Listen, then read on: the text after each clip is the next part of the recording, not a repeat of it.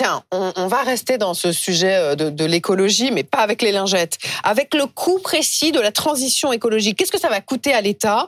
Le nouveau pôle environnement de la direction du Trésor répond et donne un chiffre. Lequel? Il donne un chiffre. 13 milliards d'euros c'est par an en 2030, 30 milliards d'euros par an en 2050. Comment on arrive à ce résultat? Normalement, on va consommer de moins en moins de gaz et de pétrole, c'est mhm. le sens de l'histoire. Seulement, c'est très taxé le gaz et le pétrole. Donc les recettes, elles vont fondre. En face, on va consommer beaucoup plus d'électricité. Seulement, c'est beaucoup moins taxé l'électricité. Donc les recettes liées à l'électricité, les recettes fiscales, elles vont pas augmenter et compenser les pertes des recettes fiscales liées aux énergies brunes. Dans l'intervalle, on sait que la transition verte va demander des montagnes d'investissement, mhm. beaucoup moins de recettes, beaucoup plus de dépenses.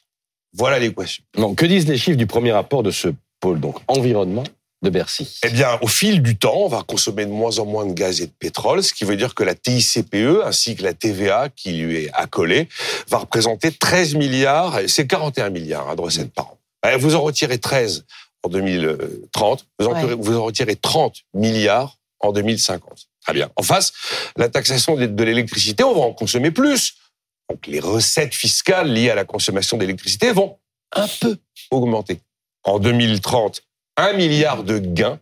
En 2050, 3 milliards de gains. C'est un rapport de 1 à 10. Donc effectivement, la transition coûte de l'argent à l'État. Et comment on va compenser ça ah. C'est marrant, j'ai l'impression qu'on a un peu la réponse euh, intuitivement comme ça. Il y a plein de solutions. Autrefois, on avait un triangle magique, ça s'appelait tabac, alcool, euh, carburant. Sauf qu'on fume plus, on boit plus. Non, non, carburant, on n'y touche pas parce que ça met les gens sur les ronds-points. Par contre, on va avoiner sur les taxes sur le tabac et l'alcool au nom de la santé. Tu fais ce que tu veux, mais tu vas pas trouver 30 milliards comme ça par an.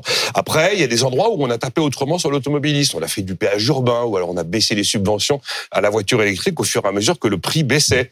Il y en a certains qui pensent qu'il faut un ISF vert. En faisant payer les riches, on règle tous les sujets. Vous en avez d'autres qui pensent que la clé est dans le taux d'emploi. Faisons travailler plus de monde, plus de vieux, plus de jeunes ça fera plus de recettes globales et plus d'argent à investir. Il y en a certains qui disent que c'est la taxe carbone la solution. Le problème, c'est que la taxe carbone, ça attaque la compétitivité des entreprises, puis ça touche le pouvoir d'achat des gens.